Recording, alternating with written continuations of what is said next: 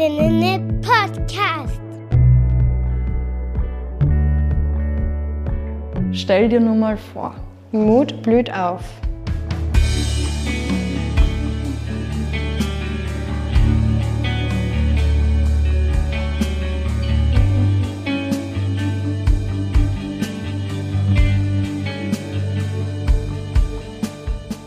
Stell dir nur mal vor, der Videopodcast für Utopien und Zukunftsvisionen.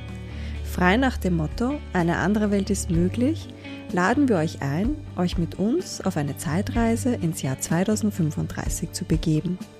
Mein Name ist Daniela Lucia Bichel und ich hoste diesen Podcast gemeinsam mit Markus Todt, der für die Videogestaltung und die Technik sorgt. Herzlich willkommen und viel Spaß mit der kommenden Episode.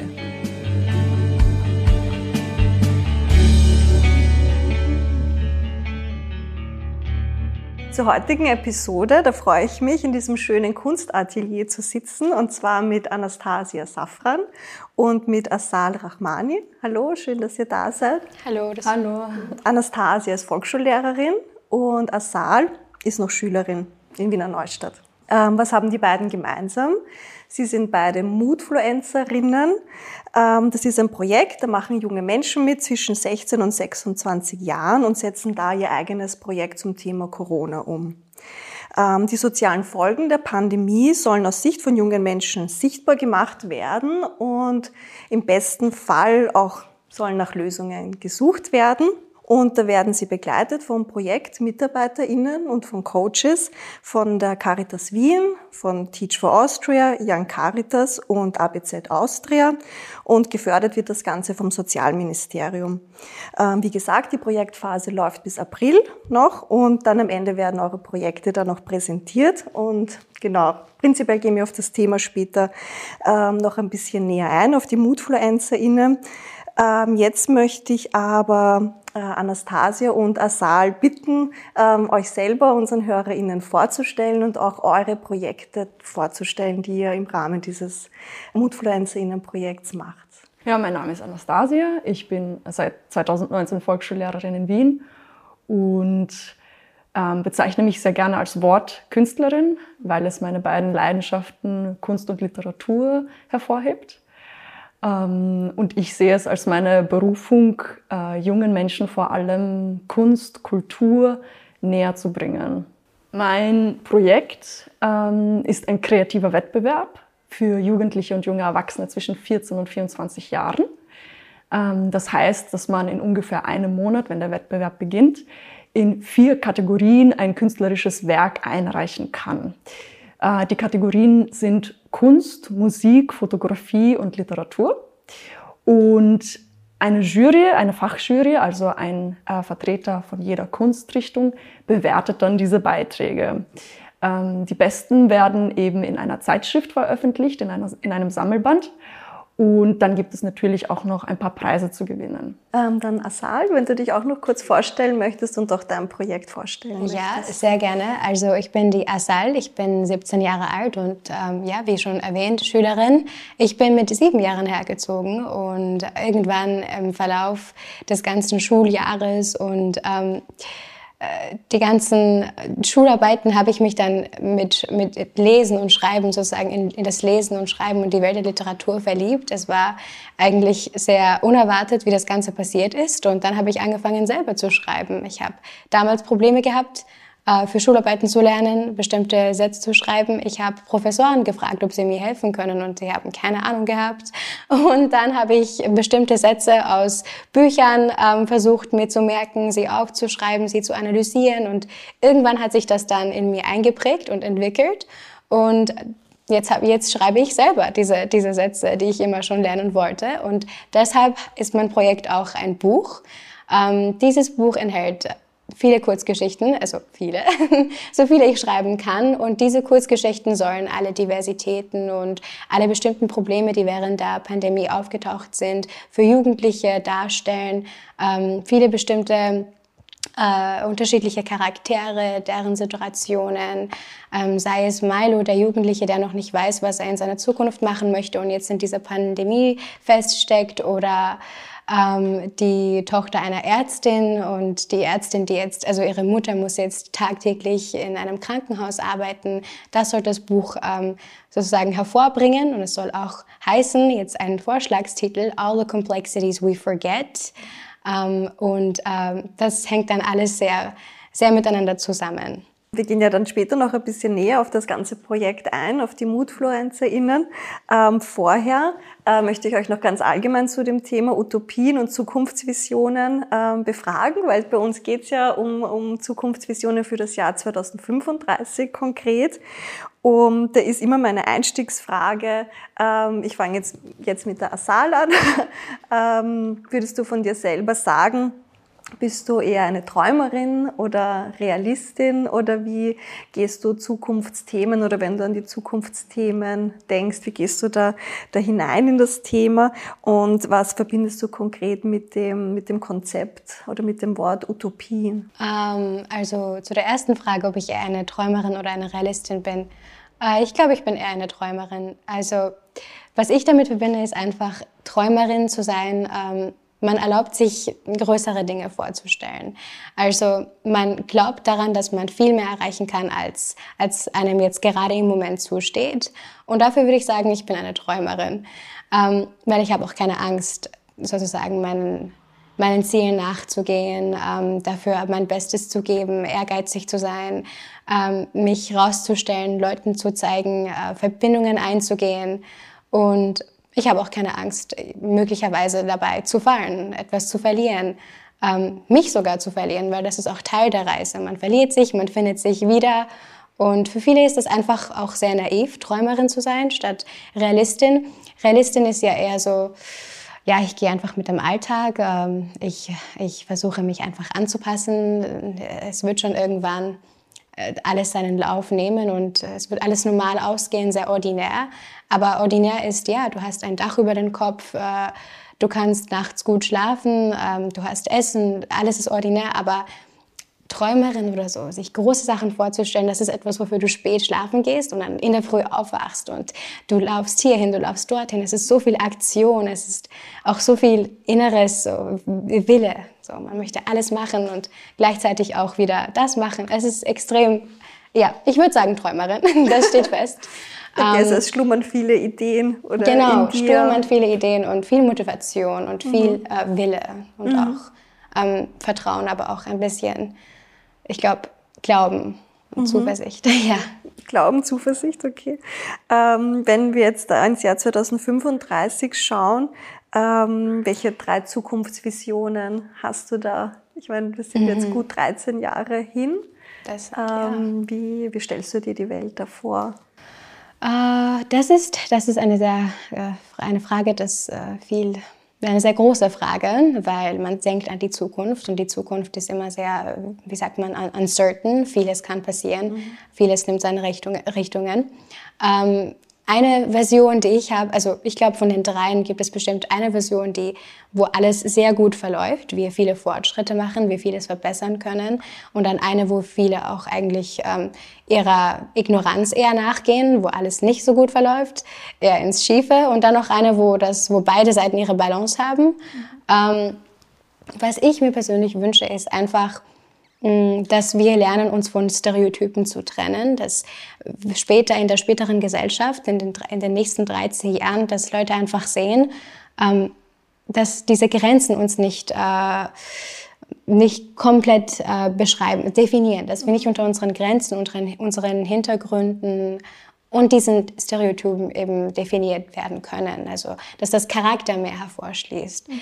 Ähm, weil wenn du sagst, okay, diese Person ist aus diesem Land und das ist jetzt, so wird sein oder ihr Alltagsleben aussehen oder das wird die Zukunft für diese Person sein, das stimmt einfach nicht. Und wenn Leute dann zeigen, dass sie anhand ihrer Motivationen, ihrer Inspirationen, ihrer, ähm, ihren Talenten etwas erreichen können, ohne jetzt darauf zu achten, woher sie kommen oder wo ihre Grenzen jetzt da liegen, ich glaube, das ist das Wichtigste. Das wünsche ich mir, dass wir später in der Gesellschaft einfach offener dafür sind. Menschen für das eben akzeptieren, für ihre Talente eben mehr bewundern. Äh, jetzt der Blick zu dir, ähm, Anastasia. Ähm, die gleichen Fragen. Bist du eine Träumerin oder Realistin oder beides? Ich glaube, es muss sich ja auch nicht unbedingt ausschließen. Ähm, was bedeutet für dich das Konzept Utopien? Und natürlich möchte ich auch von dir wissen, was deine Visionen sind fürs Jahr 2035.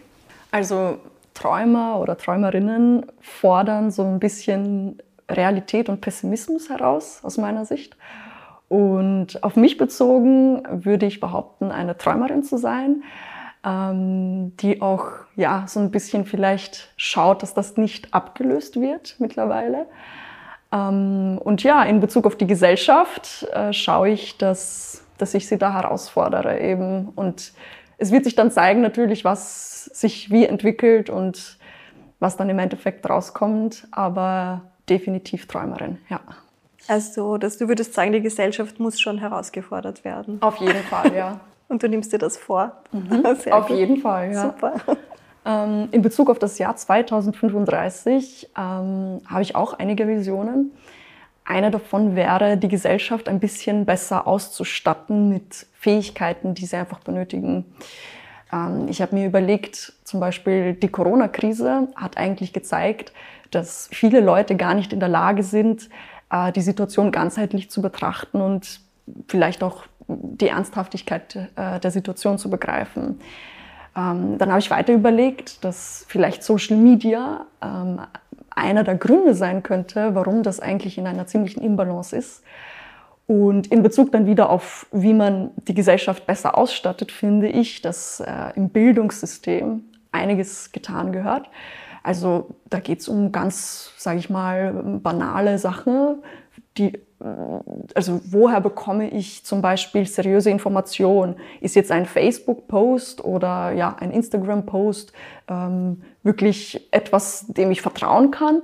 Oder wie gehe ich da überhaupt vor, mir Informationen zu beschaffen? Also auf der einen Seite finde ich bei Social Media bietet das einen enormen Raum und wirklich tolle Möglichkeiten, sich zu vernetzen.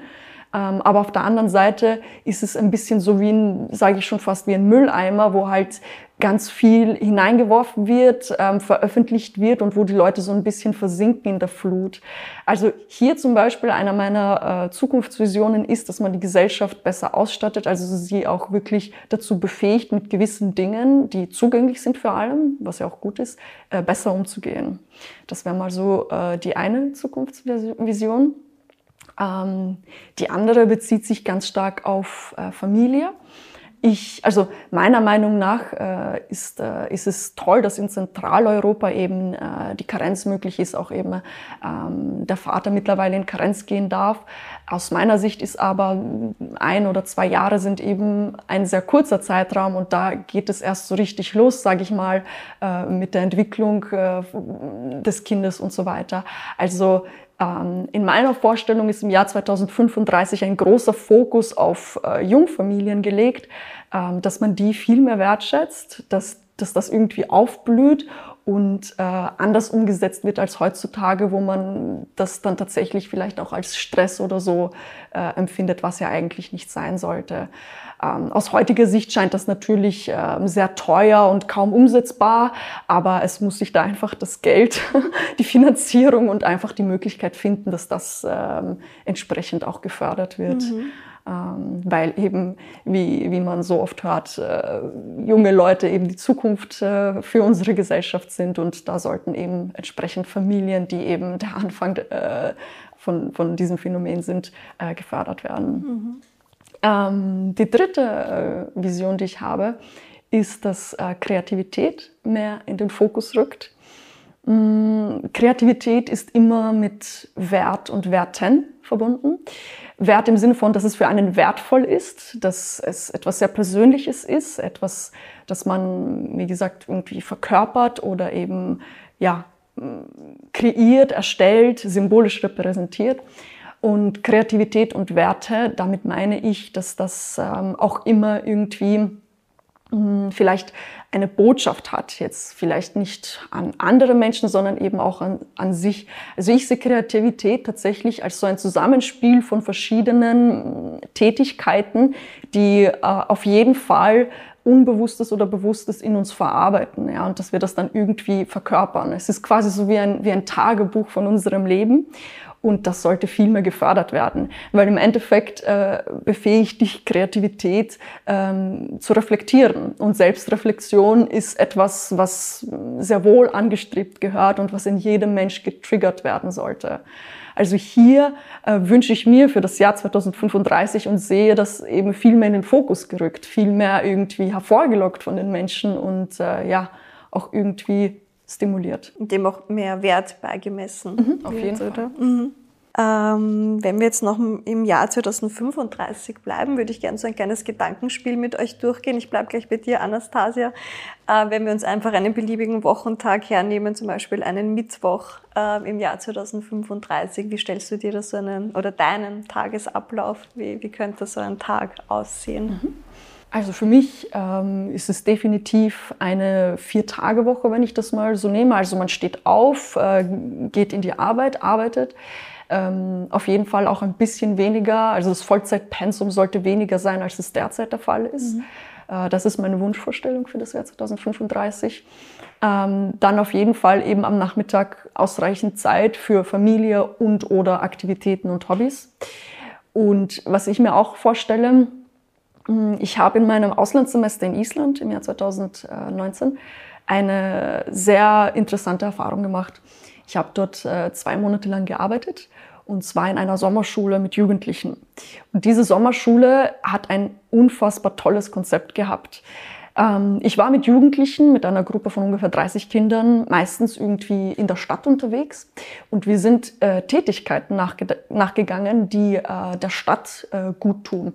Ähm, einmal haben wir zum Beispiel im Botanischen Garten Pflanzen gepflanzt. Ein anderes Mal haben wir einfach Müll eingesammelt, der auf der Straße lag. Wir haben zum Beispiel auch äh, Leute im Altersheim besucht und mit ihnen Zeit, äh, Zeit verbracht. Also es sind alles so Tätigkeiten gewesen, die vielleicht äh, als ähm, ja, Freiwilligentätigkeit hier bekannt sind. Äh, die Kinder wurden, also die Kinder und Jugendliche wurden auch ein bisschen ähm, bezahlt dafür, für diese ähm, Arbeit, die sie quasi geleistet haben.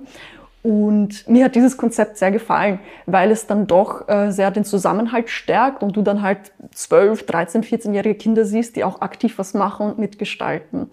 Also für das Jahr 2035 kann ich mir das gut vorstellen, dass man das generell in die Gesellschaft einführt, ein bisschen mehr Bewusstsein schafft für ganz viele Dinge, ja, von Umweltschutz bis hin zu ähm, ja, Gender oder, oder soziale Gerechtigkeit, dass man da sich irgendwie unterstützt und vielleicht auch einmal die Woche eben an so einer Tätigkeit teilnimmt, egal ob als Erwachsener oder als mhm. Kind. Ich glaube, das würde sehr, sehr vielen gut tun. Ein schöner Gedanke.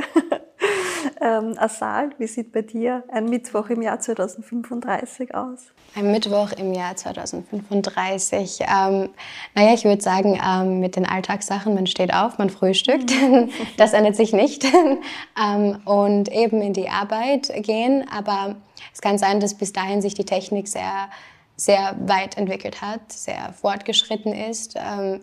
Das heißt, vielleicht sind bestimmte äh, Wissenschaftler können ja heutzutage sehr viel erreichen mit, mit, ihrem, mit, mit all diesen ähm, mit all diesen also Sachen, die wir schon bereits wissen und haben. Das heißt, ich habe ein sehr großes äh, eine sehr große Hoffnung darin, was Wissenschaft alles noch erreichen kann. Das heißt, es kann sein, dass, unsere, dass unser Alltag sehr auch davon ähm, äh, abhängt von diesen, von diesen Sachen, die sich dann später entwickeln. Ähm, sei es denn jetzt mit Autos oder ähm, U-Bahn oder Busse oder jede Art und Weise, wie wir uns zum Beispiel auf der Straße bewegen und äh, zu, von Punkt A nach Punkt B kommen.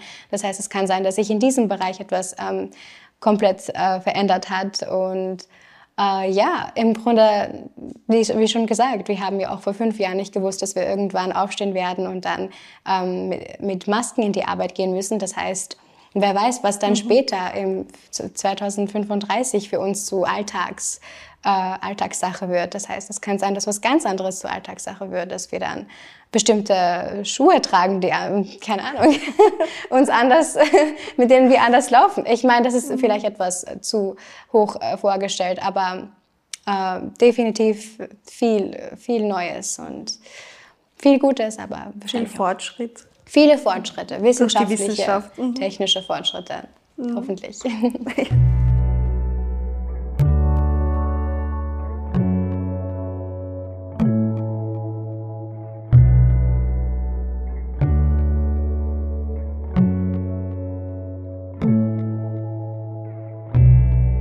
Wie angekündigt, sprechen wir jetzt ein bisschen näher noch oder ein bisschen detaillierter über die MoodfluencerInnen und über dieses ähm, Projekt. Ähm, das Wort MutfluencerInnen, das ist ja so ein Wortspiel aus äh, Mut einerseits äh, und InfluencerInnen auf der anderen Seite. Ähm, da möchte ich gern von euch wissen, was für euch dieser, dieser Begriff konkret bedeutet oder, oder welche Gedanken und Emotionen er in euch auslöst. Also in erster Linie auf jeden Fall durch Mut, Mut in anderen hervorlocken und durch die eigenen Tätigkeiten äh, etwas bewirken, etwas bewegen. Genau, also wie die Anastasia, also wie die Anastasia schon erwähnt hat, man bewegt durch Mut eben auch Mut in andere Personen. Ähm, ich glaube, es ist Moodfluencer ist ja auch, ähm, man zeigt, dass man dass man nicht, dass man nicht still bleibt, dass man, wenn man wirklich etwas fühlt, wenn man Inspiration fühlt, Motivation fühlt oder sich für etwas einsetzen will, dass man auch genug Mut hat. Oder ich würde auch sagen, wirklich, dass einem dieses Thema oder diese Situation genug wichtig ist, dass man sich dafür einsetzt und dafür aufsteht und dann auch genau dasselbe für die anderen, also in andere Personen ähm, äh, ein, also für dieselbe Reaktion mhm. regt. Ähm, und das bedeutet für mich Mood-Influencer, mhm. Mood-Influenzen. Also man influenzt durch eigene Mut mhm. andere Personen und man zeigt, wofür man sich, ähm, was, für, was für einen wichtig ist auf dieser Welt und welche, bis wie weit man gehen würde, um das zu lösen oder etwas darin zu bewirken. Auch ein bisschen so ein vorbildliches Handeln ähm, und man nimmt dann halt eben auch andere an der Hand und lockt das eben zusammen mit ihnen hervor. Also auf jeden Fall auch, um in anderen was auszulösen. Ähm, ich habe mir auch Gedanken zu, zu, dem Begriff gemacht, weil ich ihn auch sehr schön finde. Und ich denke mir, dass jetzt auch die, die Möglichkeit für Partizipation und Gestaltung, ich glaube, dass das für ähm, dass das für alle Gesellschaftsgruppen wichtig ist, dass alle die Möglichkeit dazu haben. Ich habe aber das Gefühl, dass man aber sieht, dass nicht alle Gesellschaftsgruppen im gleichen Ausmaß die Möglichkeit auch dazu haben, das ähm, für sich zu beanspruchen. Und gerade auch junge Menschen ähm, vielleicht dann nicht so ausreichend ähm, Gehör bekommen oder die Aufmerksamkeit. Dann sehen wir aber, dass auf der anderen Seite schon auch junge Menschen das auch dann einfach für sich reklamieren. Also ich glaube, Fridays for Future ist da so ein Paradebeispiel dafür, da jetzt auch äh, Themen auf die Agenda zu setzen, ganz weit nach oben und zu sagen, das ist wichtig und das, und das ist dringlich. Und ähm, die, ja, die Älteren oder, oder die Erwachsenen, äh, äh, wenn man jetzt auch auf die Schülerinnen blickt konkret, die, die haben da einfach nicht so den, nicht so den Fokus ähm, dazu. Und deshalb finde ich persönlich dieses Projekt sehr inspirierend, jetzt, jetzt auch halt aus der Zuseherinnenperspektive und wie ich es jetzt auch so schon langsam über Instagram und so mitbekomme, auch schön, dies, wie, wie junge Menschen diesen Raum für sich einnehmen und eben auch mutig sind. Ähm, und ich habe da auch in diesem Zusammenhang einen sehr schönen Ausdruck ähm, gelesen, die Mutausbrüche ähm, der, der, der MoodfluencerInnen.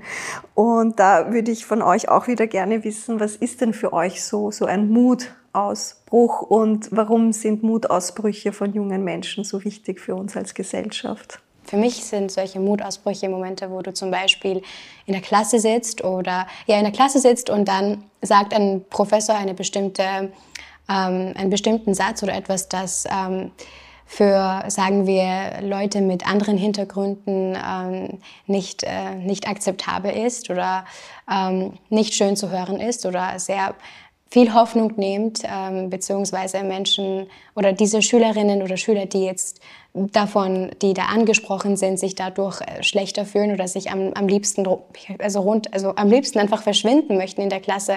Ein Mutausbruch ist dann, wenn du, Mutausbruch ist dann, wenn du da aufstehst und sagst, was meinen Sie genau damit? Warum, warum sagen Sie so etwas? Ähm, es kann ja auch so sein. Es kann, also wenn man wirklich in so einer Gruppe plötzlich aufsteht und sich etwas traut, weil keine andere, keine andere Person wird jetzt aufstehen. Das heißt, du fühlst plötzlich so einen Mutausbruch. Du denkst dir, okay, dann mache ich es, dann, dann rede ich mit dieser Person, dann schaue ich, dass das nicht sich weiterentwickelt und dass diese, dass diese Person das dann in anderen Klassen auch so sagt, weil ich fühle mich davon jetzt sehr ähm, erniedrigt. Und was ist mit anderen? Ich fühle mich zwar erniedrigt, aber das bedeutet nicht, dass ich aufgebe. Aber es gibt Schülerinnen und Schüler, die dann denken, was bringt es?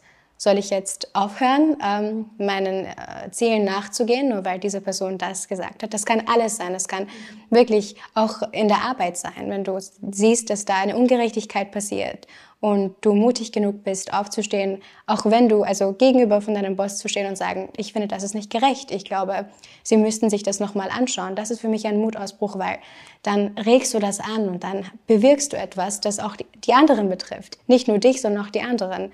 Und ja, ich glaube, das ist ein Mutausbruch für mich. Ähm, dieser Moment, wo du sagst, nein, es, es gibt entweder ich stehe auf oder ich verlasse einfach diesen Raum und du machst eines davon und, du, und das beeinflusst alles andere dann. Mhm. Ja, also ein Mutausbruch für mich ist in erster Linie auch eine sehr klare Aktion schon. Also wenn man so will, vielleicht schon der zweite Schritt. Ähm, da hat sich etwas aufgestaut, ähm, da ist eine oder ein paar Emotionen sind da und man möchte eben etwas, eine Aktion setzen, etwas bewirken, etwas verändern, in, in die Richtung gehen. Und wenn man so will, vielleicht ist es so ein kleiner Mikroschritt in die Richtung einer Wunschvorstellung, eines Zustandes, den man erreichen will ähm, und in einem größeren Kontext dann vielleicht auch ein Schritt in Richtung eigene Utopie. Also es hängt für mich alles zusammen. Muttersbruch ist Motivation, ist Aktion, äh, sind ganz viele Dinge, die ähm, zusammenkommen und die dann sich aber schon ähm, auch irgendwie äußern. Also jetzt eben nicht nur im Kopf von der Person, sondern eben auch in der Tat. Also auch weiter gedacht oder, oder langfristiger gedacht, so wie ich es wie jetzt verstehe. Also es gibt eine Emotion, mhm. aber eben die Emotion dann, dann, dann weiter gedacht, wie man das auch mhm. verändern kann. Ähm, wenn wir beim Begriff Mut bleiben, ähm, was glaubt ihr ist notwendig oder was, wie, woher nehmt ihr den Mut, jetzt auch mit, mit euren Projekten ähm, jetzt auch nach außen zu gehen, weil ich denke mir, das erfordert ja auch Mut. Äh, man exponiert sich dann ja, man hat eine Idee. Ähm, jetzt bei der Asal mit ihren Kurzgeschichten oder du mit einem äh, Kreativwettbewerb, äh, Anastasia, man hat eine Idee, man geht hinaus und natürlich logischerweise öffnet man sich dann der Öffentlichkeit oder man gibt ja auch von sich persönlich ähm, etwas preis, wie, wie wie, woher nehmt ihr den Mut dazu oder wie, wie fühlt ihr euch dabei? Ja, also auf jeden Fall braucht man aus meiner Sicht auch Personen, die eben auch ein Feuer in sich tragen. Natürlich hat man seine Vision und seine eigene Idee, aber man, man braucht auch Unterstützung. Man braucht auch jemanden, der sagt, hey, die Idee ist cool und ich finde es gut, wie du das machst. Ähm, auf der anderen Seite, wenn man jetzt nur sich selbst hernimmt, äh, finde ich, braucht man auch sehr viel Flexibilität, äh, Kreativität und Ausdauer. Also eben ein Projekt äh, auf die Beine zu stellen, da sind ja ganz, ganz viele Schritte und da kann auch äh, vieles sich anders entwickeln als natürlich gedacht. Also auf jeden Fall äh, auf sich selbst bezogen, dass man da eine gewisse äh, Flexibilität hat, um eben auf die ganzen Bedingungen einzugehen.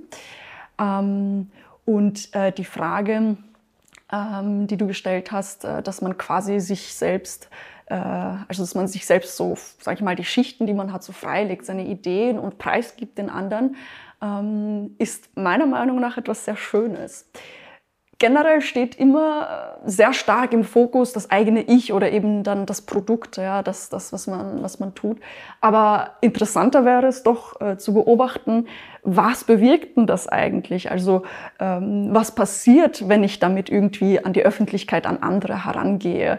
Wenn ich jetzt zum Beispiel durch meine äh, kreative Tätigkeiten Positives oder Negatives in Menschen bewege und sie das dann hinterfragen und, und äh, ja, das irgendwie verarbeiten müssen, das ist etwas Tolles. Das ist ein, ein, der Prozess, das ist einfach wow. Also ich kann mir da tatsächlich nichts Authentischeres und ähm, Fordernderes vorstellen. Mhm. Ähm, also ich glaube, wenn man eine bestimmte Aktion, ähm, wenn man etwas machen möchte und Angst hat, dann man, man, denkt sich ja immer, okay, ich warte, bis die Angst vorbei ist und dann mache ich, aber mache ich, diese, mache ich diesen Schritt, aber das, das passiert niemals. Das heißt, du machst diesen Schritt mit der Angst, mit der Nervosität. Du springst und du, du, du ziehst das Risiko mit ein. Du kannst nie etwas machen ohne die Angst oder ohne die Nervosität, ohne, die, äh, ohne dich selber dazu ähm, selbst, also ohne die Selbstverunsicherung. Also das ist immer dabei. Das kannst du nie vollkommen ausschließen, auch wenn du äh, die Beste in diesem Feld bist. Und ähm, das ist auch dasselbe für mich, wenn man, wenn man von Mut spricht. Ich, ich stehe nicht am nächsten Tag auf und ich denke mir, okay, ich habe jetzt genug Mut, um das zu machen. Nein, eigentlich habe ich es nicht, ähm, aber ich mache es trotzdem. Ähm, ich sage mir zwar, ja, ich bin mutig genug, um es zu machen, aber es sind leere Worte, bis ich es auch wirklich mache, bis ich den Schritt mache, bis ich mh, mm, mit dem Prozess anfange. Und das bedeutet, also ich glaube, das ist extrem wichtig, weil wenn du wartest, bis Mut zu dir kommt oder bis du die Angst jetzt hinter dir hast, dann, dann fangst du nie mit etwas an. Aber wenn du sagst, okay, es ist eigentlich egal, ich, ich spring da jetzt hinein, ähm, ich hoffe, ich habe Glück äh, bei meiner Seite. Wenn nicht, dann ist auch okay, ich, ich stehe dann wieder auf.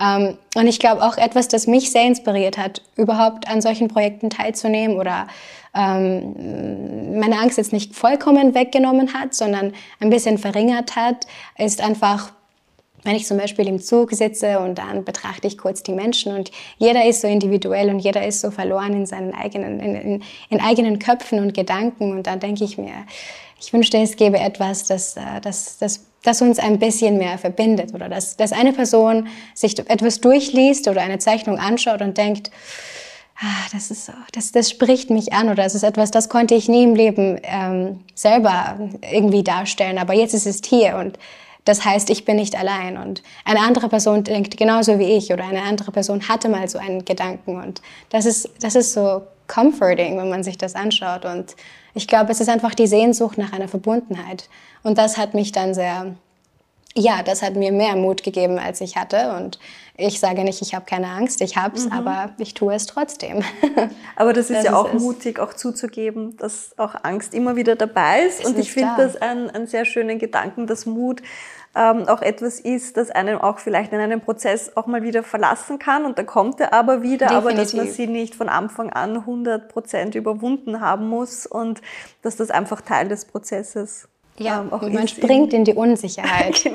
genau. Aber dann lässt sich alles sozusagen zeigen. Mhm. Und äh, das ist auch sehr schön. Das ist Teil des Prozesses. Es mhm. stärkt Charakter. Wir haben ja jetzt schon bald zwei Jahre diese Pandemiesituation.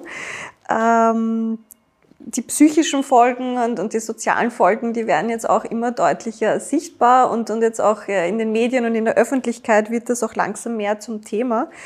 Ähm, jetzt möchte ich da euch fragen, ähm, jetzt ähm, für diese lange Pandemiezeit. Und ich sehe das immer bei den Jungen ein bisschen anders, weil ich als erwachsene Frau äh, natürlich zwei, drei Jahre, das ist jetzt auch kein, kein, kein kurzer Zeitraum, aber ähm, ich habe oft das Gefühl, dass es für, für uns dann vielleicht ein bisschen leichter auch sein könnte, jetzt abgesehen davon, dass jeder natürlich seine, äh, seine Kämpfe mit der ganzen Situation hat, aber ähm, es gibt halt nicht so viele Situationen, die nicht wiederkommen. Und ich denke jetzt gerade bei SchülerInnen oder bei jungen Leuten, Matura oder Matura-Reise oder, oder Sportwoche oder viele Exkursionen, die Zeit mit den Freunden ist eine sehr prägende Phase.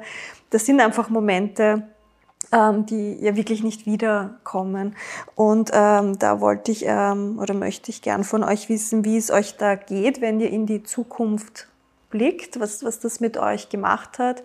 Ähm, teilweise ist es ja schon so, dass man sich gar nicht zur Zeit traut, für die nächste Woche was auszumachen, weil man nicht weiß, wie, wie da gerade die Situation ist. Aber was macht das äh, mit euch? Und ähm, wenn ihr da an die Zukunft denkt und hat sich da was verändert, äh, seitdem ihr Moodfluencerinnen seid, wenn ihr in die Zukunft blickt? Ich habe einen recht interessanten Vergleich. Bevor die Corona-Pandemie äh, angefangen hat, habe ich zufälligerweise mit meinem Freund einen Film geschaut, äh, in der dann eine Pandemie ausbricht äh, die nicht mehr in den Griff zu bekommen ist. Äh, und da habe ich damals zu meinem Freund gesagt, puh, also wenn das uns irgendwann trifft, was glaubst du, was passiert dann? Und wir haben dann so ein bisschen diskutiert und sind dann zum Schluss gekommen, dass die Gesellschaft da sehr äh, sich ändern wird und einfach gespaltet ist. Das war ungefähr im, im November, kurz vor Weihnachten und im Februar, sage ich mal, des folgenden Jahres ist das Ganze mit Ischgl bekannt geworden und Corona international zum Thema geworden. Also es war wirklich ähm, ein sehr zufälliges Ereignis, das aber sehr gut gepasst hat. Ähm, am Anfang habe ich sehr viel Unsicherheit und auch Angst verspürt. Also ich weiß noch ganz genau, der erste Lockdown, ich bin äh, kurz einkaufen gegangen und da war dann jemand vor mir und ähm, äh, diese Person hat halt geraucht und äh, ja, der Rauch ist halt eben so ein bisschen nach hinten ne? und, und ich habe mir, ich habe fast Panik bekommen, habe mir jetzt gedacht, boah, ja, jetzt, äh, der hat Corona und der hat mich angesteckt. Also das war so, äh, das waren solche Zustände. Wir waren dann alle zu Hause. Ich habe noch zwei Brüder, also wir waren zu fünft zu Hause. Ähm, ich habe damals noch bei meinen Eltern gelebt und äh, hatten halt wirklich Tür geschlossen, alles ähm, auch sehr, sehr ernst genommen. Äh, das war eine sehr intensive und ähm, ja, neue Erfahrung für alle, für uns. Dann natürlich im Laufe der nächsten Lockdowns und Phasen zwischendurch ähm, habe ich sehr viel Traurigkeit wahrgenommen. Äh, diese Traurigkeit ist leider geblieben. Mittlerweile würde ich sagen, dass ich ein bisschen, also neben der Traurigkeit auch Frust verspüre, weil das eben wie wir schon wissen, sehr viel äh, mit sich gebracht hat, was nicht angenehm ist. Ja, von der Spaltung bis hin zu Meinungsverschiedenheiten, anstrengende Diskussionen, äh, dem, dem ganzen regelmäßigen Testen und, und dem, dem persönlichen Bild, das jeder von uns im, im Kopf trägt. Also ich finde es eine sehr ähm, schwierige und auch mühsame Situation. Da braucht es ganz viel Kraft. In Bezug auf äh, Schule und so weiter, wie du ähm, angesprochen hast, ähm, ist mir sehr stark bei meinem kleinen Bruder, der noch äh, in der Schule ist, aufgefallen, wie schlimm das vor allem für Jugendliche ist. Ähm, da hat sich ganz viel getan. Die, sind, die haben ganz viel gelitten und davon getragen. Das sollte jetzt nicht ähm, irgendwie schön geredet werden. Ich bin auch schon der Meinung, dass es eine Lost Generation gibt, weil ich das eben auch in, im persönlichen Umfeld äh, sehe. Ich kenne ähm, Jugendliche, die die Schule abgebrochen haben im Zuge der Corona-Pandemie. Ich kenne Jugendliche, die äh, wirklich äh, Depressionen entwickelt haben, äh, wo sich ganz viel getan hat in den Köpfen. Also aus meiner Sicht ist das eine sehr ernste und traurige ähm, Situation, vor allem für junge Menschen. Ähm, in Bezug auf die Zukunft ähm, wünsche ich mir, dass man vor allem weiterhin ähm, schnell auf Dinge reagiert. Trotz des allen Negativen, was ich gerade gesagt habe, ist es auch doch so, dass sich auch sehr viel Potenzial gezeigt hat. Das darf man auch nicht vergessen, dass eben eine Impfung entwickelt wurde, dass man an Medikamenten arbeitet, dass man Leute irgendwie auffordert, dass verschiedene solidarische Aktionen gesetzt wurden, um Leute doch halt wieder irgendwie zu verbinden. Ähm, dass man das Homeoffice äh, eingeführt hat, also vermehrt eingeführt hat in dieser Zeit. Ähm, und zum Beispiel auch das Distance Learning ist ja auch nicht selbstverständlich in allen Ländern, dass das überhaupt funktioniert. Also es wurden schon Schritte getan. Ähm, ich bin mir sicher, dass das alles so ein bisschen plötzlich gekommen ist und man damit nicht gerechnet hat. aber wie gesagt, aus träumerischer Perspektive stelle ich mir sehr gerne vor, dass man jetzt besser gewappnet ist auf jeden Fall und bei der nächsten Pandemie äh, oder bei einer nächsten ähnlichen Situation dann schneller und äh, auch äh, effektiver reagiert und eben diesen ganzheitlichen Blick hat. Ähm, also jetzt nicht nur auf die Wirtschaft bezogen oder auf die Politik, die da ähm, zum Teil auch sehr versagt hat, sondern eben auch auf ähm, Familie, ähm, Schüler, das Bildungssystem und eben auch Emotionen und Psyche. Und hat sich da etwas in dir verändert, seitdem du auch Mutfluencerin bist?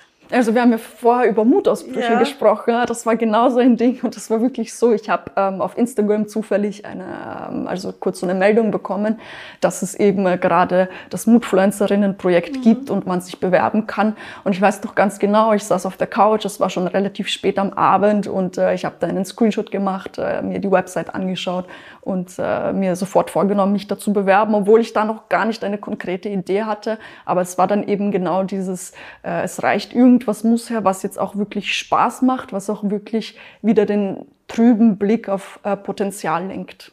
Also ich glaube, ähm, weil ich bin ja auch Schülerin und so äh, Gen Z, das heißt, ähm, ich, ich weiß einige Probleme, die bei uns während der Pandemie aufgetaucht sind, nicht nur bei mir, sondern auch bei meinen Freundinnen. Es war dann meistens so, dass viele ähm, durch eben diese Social Media Plattformen sich vollkommen verloren haben oder sehr obsessed wurden mit bestimmten, äh, sagen wir, Bodytypen. Äh, man hat dann einige, ich kenne viele Leute, die dann haben, die nichts gegessen haben am Tag, ähm, extrem viel Workouts zu Hause gemacht haben. Und eine war auch ich und äh, es ist, es ist extrem schwer, wenn du, wenn, du, wenn du durch deinen Alltag gehst und denkst, nein, das mag ich an mir nicht, das, das hasse ich, ich, ich will das unbedingt ver verändern, das, das geht nicht. Und äh, es ist, es ist ein schreckliches Gefühl, wenn man weiß, dass man sich nicht mag und dann ist einem auch das bewusst. Ähm, und es braucht extrem viel Zeit, bis sich das verbessert und bis man so äh, gute Schritte nimmt und äh, äh sich sozusagen healt, würde ich, würde ich sagen. Und das war ein Riesending, auch für meine Freundin ist mir extrem aufgefallen und das hat auch noch immer seine Ausprägung, leider. Ähm, aber wie das Ganze am Anfang gekommen ist, diese ganze Corona-Situation am wie das ganz neu war und ähm, alle noch Masken gekauft haben und Desinfektionsmittel, kann ich mich erinnern, dass ich eigentlich äh, keine Angst hatte oder nicht wirklich in Panik geraten bin. Ich war eher so, okay, ist jetzt was ganz Neues, werden wir schon irgendwie, äh, werden wir schon irgendwie eine Lösung dafür finden, weil äh, ich meine, wir Menschen, etwas, das an uns sehr gut ist, ist, dass wir uns extrem schnell anpassen an Situationen. Und das ist schon ein Grund, weshalb wir immer, weshalb so weshalb wir uns immer so gut weiterentwickeln konnten durch alle Zeiten. Die Menschheit hat ja Schlimmeres durchstanden. Das heißt, und jetzt in der heutigen Zeit, wo die Medizin und wie gesagt schon die Wissenschaft sehr hochentwickelt ist, bereits sollte das gut funktionieren. Und man hat sich dann immer gedacht, na gut, ähm, wir stecken jetzt darin fest und wenn dann irgendwann eine Impfung kommt, das war ja mal schön. Und dann ist die Impfung gekommen und dann hat das auch noch weiter Leute getrennt. Das heißt, viele waren dann plötzlich dagegen. Und das ist, das war so ein Paradox in sich, wenn man sich gedacht hat, oh, äh, jetzt möchten Leute auf einmal gar nicht impfen. Und äh, ein paar Monate davor wollten Leute, haben Leute sehnsüchtig danach äh, gewartet, einfach, dass wieder alles in den Alltag kommt. Und das bringt mich zu meinem nächsten Punkt. Ich glaube, wir unterschätzen unsere Alltagsroutinen so sehr. Also die, die, den Weg in die Schule und zurück und äh, bestimmte äh, Aktivitäten, die wir machen, einkaufen, Bibliothek. Und wenn das dann plötzlich alles weg ist und man sitzt zu Hause, denkt man sich, oh, das ist ja eigentlich voll schade. Ich, ich vermisse das sehr. Und ähm, ja, man als, als, als Schülerin ist mir das dann sehr bewusst geworden. Also alles, was ich gemacht habe, welche Sachen ich sehr unterschätzt habe. Ähm, Alltagsprobleme, die dann irgendwann keine, keine große Rolle mehr gespielt haben, weil jetzt war etwas viel, viel Wichtigeres im Spiel. Und ähm, ja, aber ich bin trotzdem sehr optimistisch, mhm. weil ich, wie gesagt, sehe, dass Menschen sich sehr schnell anpassen können an Situationen. Und ich glaube, ähm, dass auch diese Zeit irgendwie dann seinen Lauf nehmen wird. Ähm, ich glaube auch, dass die Corona-Pandemie so viele Menschen verändert hat. Also ich glaube, davor war man eine komplett andere Person. Danach hat sich viel entwickelt und viel ähm, Growth. Äh, also man ist dann sehr gewachsen. An, ja, ich glaube, deshalb bin ich noch immer optimistisch, wenn mhm. es auf die Zukunft kommt. Auch, auch wenn jetzt meine Generation sehr davon betroffen, äh, betroffen ist. Ähm, ich glaube, viele, die die sich anstrengen und ähm, die, die äh, gerne Hoffnung haben, die werden schon was unternehmen und die werden schon ähm, den Schritt ins Positivere nehmen. Ja, das wird schon. Und was hat sich da in dir auch verändert, seitdem du konkret Mutfluencerin bist?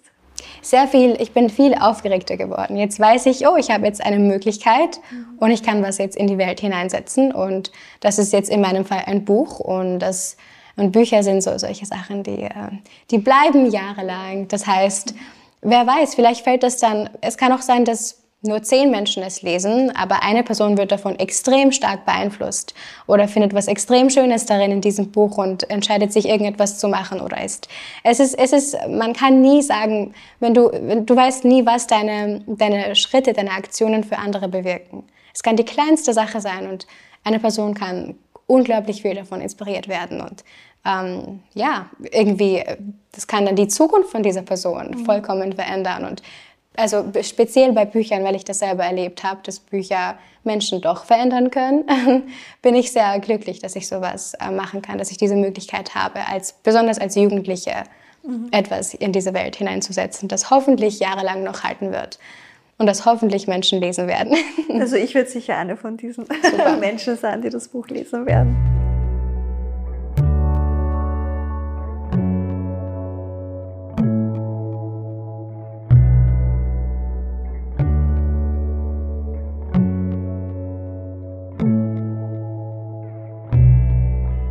Immer zwei Aspekte, die mich bei allen Themenfeldern äh, persönlich interessieren.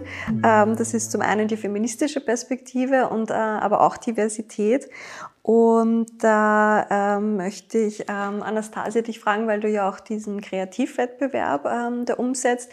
Ähm, was hast du da für, für Erfahrungen? Wie, wie gehen Frauen an dieses Thema ähm, heran, sich auch in einem Wettbewerb ähm, zu messen oder, oder wie würdest du die, die Kreativ- und Kunstszene einschätzen? So auch gibt es da ein Gleichgewicht zwischen, zwischen Frauen äh, und Männern oder haben wir da noch Handlungsbedarf fürs Jahr 2035?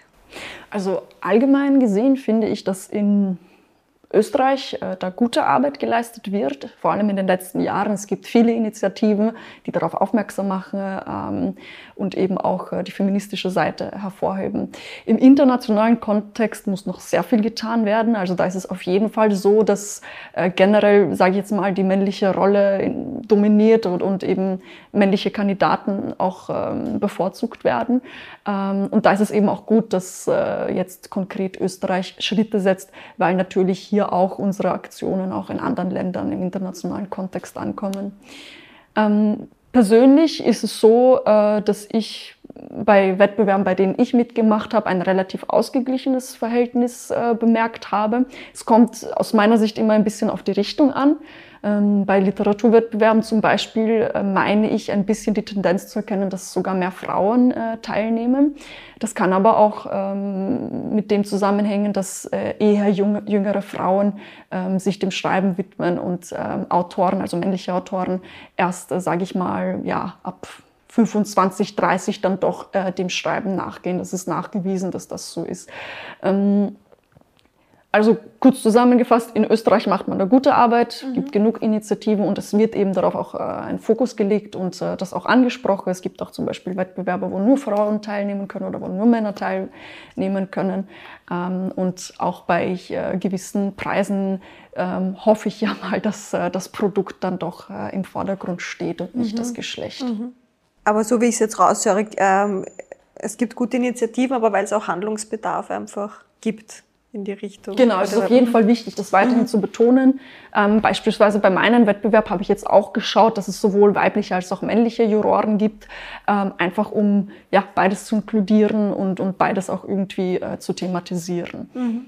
Aber in Österreich können wir uns meiner Meinung nach da ähm, auch glücklich schätzen. Ähm, ich sehe das eher positiv als negativ und das, wird, das entwickelt sich auch äh, aus meiner Sicht in eine sehr gute Richtung. Mhm.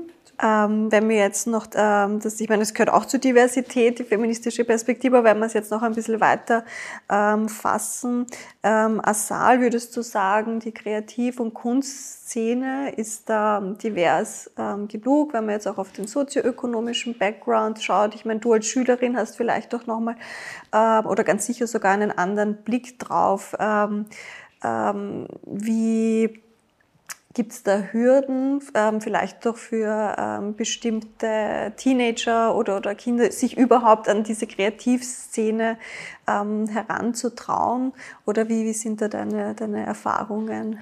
Ja, also definitiv. Ähm, zum Beispiel, wenn du, wenn deine Muttersprache nicht Deutsch ist, dann hast du erstmal das Problem, dass du unbedingt eine Person brauchst, die äh, deinen Text sich vielleicht kurz anschaut oder auf Grammatikfehler schaut oder Rechtschreibfehler, weil auch wenn du zum Beispiel sehr gut in Deutsch bist, gibt es nicht, du kannst nicht alles hören, dass die, die, die Deutsch als Muttersprache haben, gleich hören. Das kannst du nicht immer hören oder brauchst du eine Person und ähm, sagen wir, du hast ja eine Deadline, das musst du sofort einschicken und das ist so ein, ein Problem, ein Mini-Problem, das auftaucht, aber noch lange nicht aufhalten kann, weil naja, man, man schickt es trotzdem ein, man, man versucht trotzdem sein Bestes.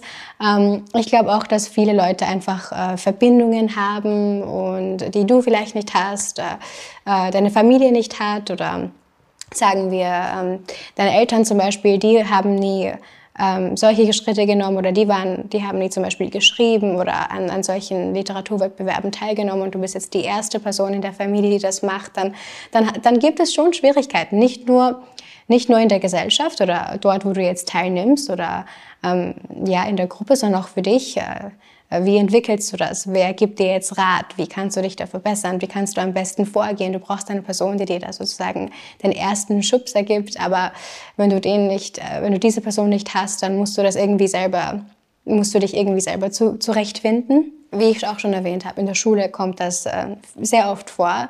Leider, ähm, weil eben diese Stereotypen so, so fest ähm, eingebaut sind in unseren Köpfen.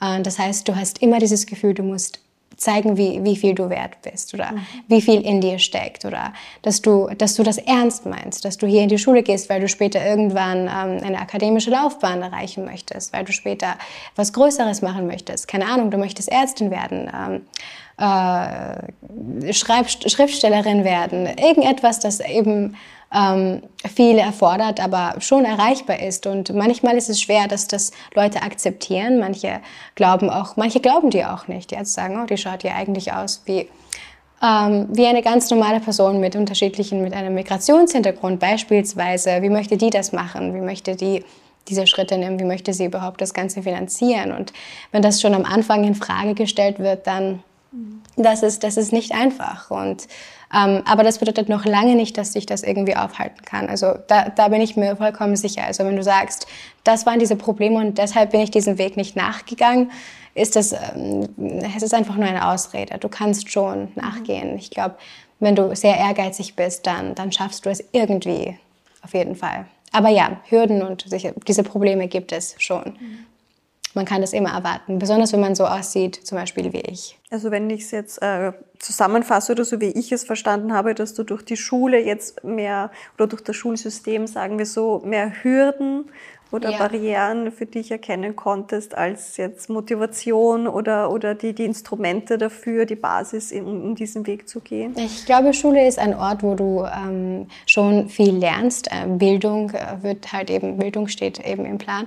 Aber es ist auch ein Ort, wo du oft demotiviert, demotiviert wirst. Also das ist so ein, es ist beides. Ähm, aber Schule ist ja auch nicht alles. Wenn du, mhm. ich gehe jetzt in ein Gymnasium und manchmal, also als ich jünger war, habe ich immer gedacht, das ist alles, was, es, was es auf dieser Welt gibt. Und dann wurde ich immer älter und dann habe ich erkannt, es gibt so viel Größeres und es gibt so viel Schöneres auf dieser Welt und das ist nicht alles. Und nur weil eine Person in diesem Raum ähm, denkt, dass ich das nicht kann, heißt es nicht, dass äh, von diesen anderen Billionen Menschen, die auf dieser, die, äh, auf dieser Welt existieren, auch glauben, dass ich das nicht kann. Oder ja, deshalb das würde ich sagen, dass es trotzdem ähm, noch lange dich nicht aufhalten kann. Aber ja, leider schon. Mhm. Kann, aber muss nicht. Kann, aber muss nicht. muss nicht, in deinem Fall. Ähm, wir sind jetzt schon fast am Ende unserer äh, Episode angelangt. Ähm, vorher möchte ich euch noch um äh, ganz konkrete Tipps äh, bitten für unsere HörerInnen. Ähm, Asal, kannst du da ähm, SchriftstellerInnen oder, oder mhm. AutorInnen oder konkrete Bücher empfehlen, die du unseren, äh, ähm, unseren mhm. Podcast-HörerInnen mitgeben möchtest? Also, ich kann mich noch erinnern, als ich in die Bibliothek gegangen bin und unsere Bibliothekarin mir dann so ein Buch in die Hand gedrückt hat. Das war so ein Fantasiebuch, weil ich habe sie gefragt, ach, ich weiß eigentlich gar nicht, was ich lesen möchte und es war schon die Pause war schon vorbei, das heißt, Unterricht hatte schon begonnen, aber ich wollte unbedingt mit einem Buch weiter nach Hause gehen und sie so, okay, nimm mal dieses Buch. Und das war ein Buch von Caroline Funke, äh, ich glaube Tintenherzreihe und das hat tatsächlich sehr viel bewirkt. Also das Buch ist sehr schön, es ist eine Fantasiegeschichte, aber ich glaube, dieser Schreibstil, mit der die Autorin schreibt, das hat bei mir viel ausgeprägt. Also ich habe dann versucht, manchmal einige Sachen ähm, ich habe sehr viel herumexperimentiert mit ihrem Stil und dann habe ich auch dadurch meines ein bisschen weiterentwickelt und dann das war, das, war ein, das war ein sehr schöner Prozess, aber ja, ich würde sie definitiv empfehlen und ähm, auch ähm, Oscar Wilde, weil ich glaube, er schreibt auch sehr poetisch. Er ist ja auch eher so ein Träumer gewesen man kann das an seinen Zitaten erkennen. Also wenn man sich einige anschaut, zum Beispiel We're all in a gutter, but some of us are looking at the stars. Da sagt er zum Beispiel, wir sind alle sozusagen in diesem, in diesem kleinen Loch, aber einige von uns schauen auf die Sterne. Mhm. Das heißt, einige von uns schauen auf das größere Bild oder schauen auf, äh, auf eine Hoffnung, auf mhm. Licht, auf Möglichkeit, auf also darauf, dass Mut was bewirken kann, dass Inspiration was bewirken kann. Und ja, diese beiden würde ich mal empfehlen. Aber auch George Orwell, also der ist auch ein sehr, mm, er schreibt sehr Dystopie, aber ich glaube, dass er auch sehr, äh, auf eine Weise schreibt, dass dich sehr zum Nachdenken bringt und ähm, ja, mhm. sehr interessant werde ich natürlich alles in die Shownotes reinpacken, dann noch im Anschluss. Ähm, und Anastasia, hast du äh, noch Empfehlungen, sei es AutorInnen oder auch Ausstellungen oder, oder äh, aus der Kreativszene, was man sich anschauen kann und wodurch man inspiriert werden kann? Ja, ähm, also vielleicht noch einen Autor. Ähm, alle AutorInnen, die Asal genannt hat, kann ich unterstreichen. Kenne ich auch alle, sind wirklich äh, toll. Ähm, ein österreichischer Schriftsteller namens Robert Seethaler ähm, hat zurzeit, glaube ich, sieben Bücher publiziert und äh, die ähm, sind mir ja, einfach alle unter die Haut gegangen. Äh, Im Grunde hat er immer einen oder zwei, drei Protagonisten ähm, und äh, erzählt ein bisschen so die Lebensgeschichte. Also es ist dann meistens ein bisschen in einem längeren Zeitraum, also geht meistens über ein paar Jahre und äh, geht eben auf dieses sehr Alltägliche ein. Also man hat ja zum Beispiel ähm, oftmals das Gefühl, so ja, man liest ein Buch und da kommt jetzt ein Held vor oder eine Heldin und da passiert jetzt, äh, gibt es einen ganz großen Spannungsaufbau und eine ganz große äh, Situation, die irgendwie gelöst werden muss. Ähm, und bei ihm ist es tatsächlich sehr, äh, würde ich sagen, lebensnah. Ja? Also es sind äh, Schicksale von Menschen, äh, die auch sehr gut, ähm, wo man sich wirklich, äh, wo man diese Personen, diese Protagonisten in der Gesellschaft im heutigen Leben sieht. Äh, also den würde ich auf jeden Fall empfehlen und auch ganz egal für welches Alter tatsächlich. Ähm, und zum Thema ähm, Kultur und Kunst ähm, habe ich auch einige Tipps. Das erste, was ich vielleicht äh, hier jetzt nenne, ist äh, Theater. Insbesondere in Wien gibt es viele Theaterinitiativen und Theater. Und äh, was viele junge Menschen äh, nicht wissen, ähm, ist, dass man durch den Studentenausweis oder den Schülerausweis ähm, sehr günstig an Theaterkarten kommt. Und zwar ist das zum Teil auch billiger als Kinokarten zum Beispiel. Mhm. Und dann eben aber auch gute Plätze hat. Also die Plätze kann man sich tatsächlich aussuchen und auch für, sag ich mal, 10 Euro in einer Loge sitzen, was ja auch eine tolle mhm. Erfahrung ist. In Bezug auf Theater ähm, empfehle ich der jungen Menschen immer das äh, Volkstheater in Wien. Einerseits, weil es viele moderne Inszenierungen hat und ähm, auch sehr bewusst ganz viele, ähm, sage ich mal, aktuelle Themen einbaut, wie zum Beispiel Umwelt, Gender und so weiter. Also es ist sehr auf äh, unsere Gesellschaft ausgerichtet, auch mit ganz vielen modernen Bühneneffekten und löst eben dieses klassische Theater, was man vielleicht ähm, vor Augen hat, wenn man das Wort Theater hört, ab. Mhm. Ähm, und dann gibt es auch noch ganz viele tolle ähm, Workshops und Veranstaltungen. Also zum Beispiel kann man jetzt im Volkstheater einmal pro Monat mit den Schauspielern und Schauspielerinnen gratis frühstücken. Mhm. Ja, das wissen auch wenige und mit denen ins Gespräch kommen. Also es sind, sind, ganz, ganz äh, tolle Sachen. Ähm, auf der anderen Seite ist es, das äh, empfehle ich sehr gerne, das äh, Literaturhaus in Wien. Mhm ähm, oder eben auch in anderen Bundesländern. Ähm, auch hier gibt es wiederum äh, ganz viele ähm, Veranstaltungen, die einem nahegehen. Junge Menschen spricht vor allem Poetry Slam an oder die Bibliothek im Literaturhaus ähm, ist fast schon so ein bisschen im Vintage-Stil, würde ich sagen, spricht auch junge Menschen heutzutage an. Ähm, und das dritte ist tatsächlich ähm, jetzt mal äh, in Wien das Museumsquartier. Einfach mal, weil es, eine toller, weil es ein toller Komplex ist mit, mit einer tollen Architektur, mit einem Innenhof, wo man sich entspannen kann, sitzen kann, lernen kann, wo es Cafés und Bars gibt ähm, und wo auch sehr viele eben moderne Ausstellungen sind. Wenn man es dann wiederum klassischer möchte, sage ich mal, dann eignet sich das Kunst- oder Naturhistorische Museum äh, sehr gut. Aber eben das Museumsquartier ist, ähm, ist sehr ansprechend für junge Menschen. Ich werde jedenfalls alles in die Shownotes reinpacken, habe ich schon gesagt, und auch den, den Kanal von den MoodfluencerInnen, weil da wird man, sieht man einerseits den Prozess ähm, sehr schön, aber natürlich auch der, das Projekt läuft bis April noch und dann wird man auch eure Ergebnisse dann sehen können, damit da auch die ZuhörerInnen ähm, sich das natürlich dann noch anschauen können. Ähm, meine Abschlussfrage noch. Ähm, Asal, wo treffen wir dich im Jahr 2035, wenn wir uns wiedersehen? Im Jahr 2035. Ähm, das sind dann 13 Jahre her. Das heißt, da müsste ich dann ungefähr 30 Jahre alt sein. Das ist sehr komisch, wenn man jetzt darüber mhm. nachdenkt. Kann ja sein, dass ich dann irgendwo zu Hause sitze und dieses Video mir oder diesen Podcast mir nochmal anschaue und mir denke, oh mein Gott, was habe ich gesagt? Aber kann ja wirklich sein. Aber ähm, ich hoffe, dass ich bis dahin äh, ich habe nämlich sehr viele Ideen und äh, Träume, wo ich mal studieren möchte, was ich mal studieren möchte. Ähm, die sind zwar nicht fix, aber die habe ich schon seit ich 14 bin, 13 Jahre, 14 3 Jahre alt bin. Und ich hoffe, dass ich bis dahin schon einige dieser, dieser Großziele, die ich jetzt mir gesetzt habe, schon erreicht habe. Das heißt, die Universität, die ich mir schon immer gewünscht habe, ähm, ein Feld, das mich sehr also interessiert und äh, wo ich dann später, wenn ich arbeite, dass es dann dass, äh, dass das so ein Ding ist, dass ich, ähm, dass ich meine Arbeit mag. Es ist mhm. nicht so, oh mein Gott, jetzt muss ich mal wieder zur Arbeit, sondern dass ich wirklich mit diesem Gefühl aufstehe, oh, okay, noch ein Arbeitstag, aber okay, ich, ich freue mich, ich bin aufgeregt, ich hoffe, dass ich diesen Teil, also so, ein, so, einen, ähm, so eine Phase erreicht habe. Ich hoffe auch, dass ich vielleicht viel, bin ich viel intelligenter oder ich habe viele neue Sachen gelernt oder ich habe viele andere Orte gesehen oder viele neue Leute kennengelernt, ähm, eine andere Reichweite ähm, erreicht oder ja, vielleicht stehe ich dort, keine Ahnung. Wo, ich weiß es nicht, aber hoffentlich in einem Punkt, wo ich ähm, mich noch weiterentwickeln kann und schon bereits vieles erreicht habe, das ich mir jetzt vorgenommen habe. Anastasia, wo treffen wir dich im Jahr 2035? Ja, also auf jeden Fall mit Familie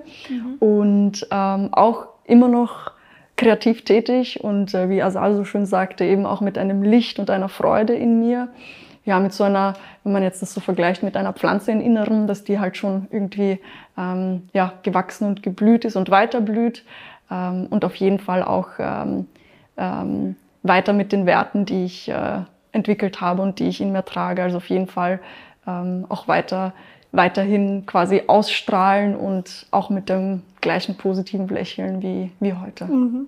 Dann sage ich danke Anastasia und danke Asal.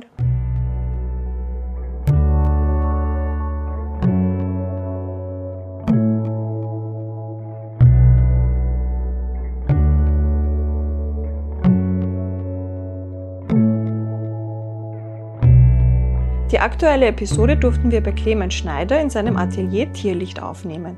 Herzlichen Dank an dieser Stelle. In den Show Notes findet ihr die Verlinkung. Wer Interesse an wirklich schöner Tierfotografie hat, ist bei Clemens jedenfalls bestens aufgehoben. Anastasias und Asals Projekte sind zwei von insgesamt 36 Projekten, die im Rahmen der MoodfluencerInnen eingereicht wurden und an deren Realisierung gerade fleißig gearbeitet wird. Das heißt, in den kommenden Wochen erwarten uns Performances, Begegnungsräume, Filme, Videos, Podcasts, Sport, Workshops und noch vieles mehr. Als Projektmitarbeiter der Caritas Wien betreut auch Markus drei dieser Projekte. Somit kann ich die Entwicklungen quasi aus der ersten Reihe mitverfolgen. Was sich an kreativem Potenzial und Motivation in den letzten Wochen schon gezeigt hat, ist jedenfalls sehr inspirierend und beeindruckend. Auch ihr habt die Möglichkeit, via Instagram mitzuverfolgen, was sich in den kommenden Wochen noch so alles tun wird. Es wird auch die ein oder andere Möglichkeit geben, sich einige dieser Initiativen auch anzusehen oder anzuhören. Im Gespräch mit Asan und Anastasia haben wir viel über Mut gesprochen und wie vielfältig Mut tatsächlich sein kann. Ein schöner Gedanke, den ich persönlich mitnehme, ist, dass Mut, aber auch Unsicherheiten als Teil eines Prozesses verstanden werden können man muss nicht immer alle Ängste überwunden haben, um neue Projekte zu starten. Die Einreichung für Anastasias Kreativwettbewerb hat übrigens schon begonnen. Alle Infos dazu findet ihr in den Show Notes. Es hat mich berührt zu sehen, wie junge Menschen mutig neue Projekte in diese Welt setzen und als MutfluencerInnen uns als Gesellschaft herausfordern. Gleichzeitig lösen sie dadurch Inspiration und neue Blickwinkel in uns aus und das gibt mir Hoffnung, dass die Lost Generation gar nicht so lost ist, wie sie aufgrund der Umstände aber sein könnte. Abschließen möchte ich die heutige Episode mit einem Zitat von Oscar Wilde, auf das uns Asal aufmerksam gemacht hat. We are all in the gutter, but some of us are looking at the stars. Wir alle haben unsere Struggles im Leben, Herausforderungen und Probleme, aber einige von uns, die schauen auf zu den Sternen. Die sehen Möglichkeiten, haben Hoffnungen und Träume, genauso wie unsere MoodfluencerInnen. Ich lade euch also ein, euch von ihnen inspirieren zu lassen und mutig und hoffnungsfroh in die Zukunft zu blicken. Wenn euch die Episode gefallen hat, dann erzählt es gerne weiter, abonniert uns auf den gängigen Podcast-Kanälen und vergesst nicht auf die 5-Sterne-Bewertung. Das hilft uns, bekannter zu werden. Wir freuen uns, wenn ihr das nächste Mal wieder einschaltet, wenn es heißt, stell dir nur mal vor.